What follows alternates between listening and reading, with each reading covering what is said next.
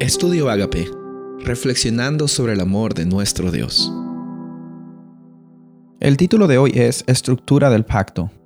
Josué capítulo 24, versículo 15 nos dice, Y si no os parece bien servir al Señor, escoger hoy a quién habéis de servir, si a los dioses que sirvieron vuestros padres que estaban al otro lado del río, o a los dioses de los amorreos en cuya tierra habitáis, pero yo y mi casa serviremos al Señor.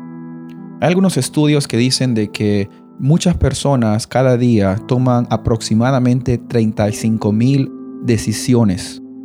Decisiones como qué van a comer, qué vas a vestir, qué vas a comprar en la tienda, eh, decisiones como qué decides creer, eh, qué trabajos o qué profesiones tú tienes que llevar, por quién vas a votar, con quién vas a pasar el resto de tu vida, etcétera, etcétera. Hay decisiones que quizás no afecten nuestras vidas, pero hay decisiones que marcan nuestra salvación o perdición. Hay decisiones que marcan nuestra felicidad o también nuestra infelicidad, no estar felices en esta vida.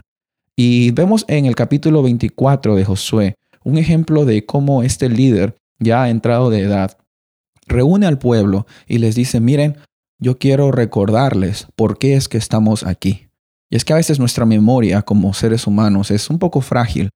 Nos acordamos de los problemas cuando vienen y no nos acordamos del Dios que nos sacó de un Egipto. No sé cuál ha sido tu Egipto, pero si estás aquí hoy es porque Dios te ha libertado de algo y te también está y también está dispuesto a libertarte de algo. En Josué capítulo 24 él reúne al pueblo y les menciona, "Este es el Dios que nos ha sacado ese es el Dios que nos promete bendiciones. Este es el Dios que está dispuesto a acompañarnos. Sin embargo, tenemos que recordar de que nuestro Dios no es un amuleto de buena suerte. Quiere tener una relación personal con su pueblo.